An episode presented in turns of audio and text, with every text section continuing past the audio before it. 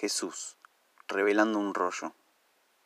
Tan solo imaginarme las trivialidades de su vida me baña en insomnio, resopla mi nariz una sonrisa. Jesús, hijo de Alá, cuando estornudaba, ¿acaso regaba de flores el desierto? Lo veo meando sentado o volando, meando cadenas de oro macizo 24 quilates, y que después le regalaba a su madre con orgullo excretoria joyería, o cuando cagaba o no cagaba, le salían hongos tricolor o mariposas inmortales, o solamente grandes troncos de sauce. Yo ya no sé, quizás cagaba montañas y acababa por arribar a la cima cuando su túnica tapaba sus asexuadas extremidades y se sentía satisfecho.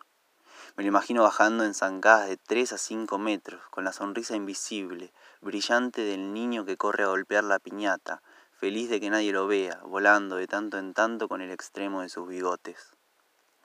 Siento que este joven inmortal se enojaba mucho con las trivialidades que también a todos nos molestó alguna vez. Juntaba coraje idiota para agarrar el jarro que hervía y se quemaba. Entre las mil puteadas a su padre, mandaba el jarro a la puta que lo parió al medio del Pacífico y dos o tres sequías a Irán, o ya que estamos a Roma, porque no le creían que era el Hijo de Dios ni que en abril se moría.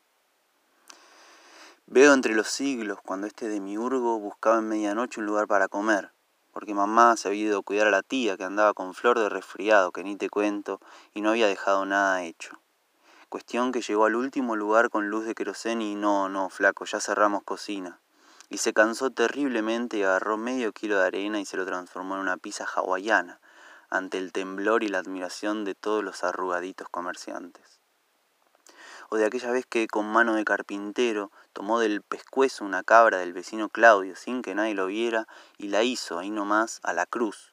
Tenía un poco la manía, vio doña, de que su destino sea el destino de todos.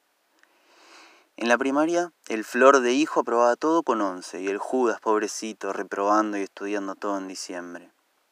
Nadie sabe, pero hacía más trampa el Hijo de Dios, tanto en el truco como en la casita robada, indistintamente. Luchito, hábil estadístico y contador de cartas, una vez cantó cómo podía ser que hayan salido cinco reyes ya. El jovencito Jesús paró el tiempo. Dejó mudo a Luchito en la última sílaba. Ordenó todo el mazo de cartas a lo ancho y largo del patio. Reactivó el reloj universal y envió flor de viento sobre la escuelita. Miró con perspicacia a Lucho y atinó. Está fresco, pachomba, ¿no? Como fiel dueño del tiempo, sonó la campana y se salvó del todo del bochorno. Encima, el muy culeado perdió diez minutos de la clase de historia hebrea como un campeón, juntando todo el mazo de naipes como le ordenó la profesora. Para no estirar infinitamente el calzón chino de este muchacho, solo me queda dramatizar en las palabras, qué habrá sido de sus primeros omnipotentes llantos, inundando por quinta vez toda la puta casa y José recalcando la reputa suerte que tuvo y la parentela del arcángel corneta de Gabriel que le hubiera traído un pibe normal y una mina con la que pueda hacer el amor, la concha de Dios.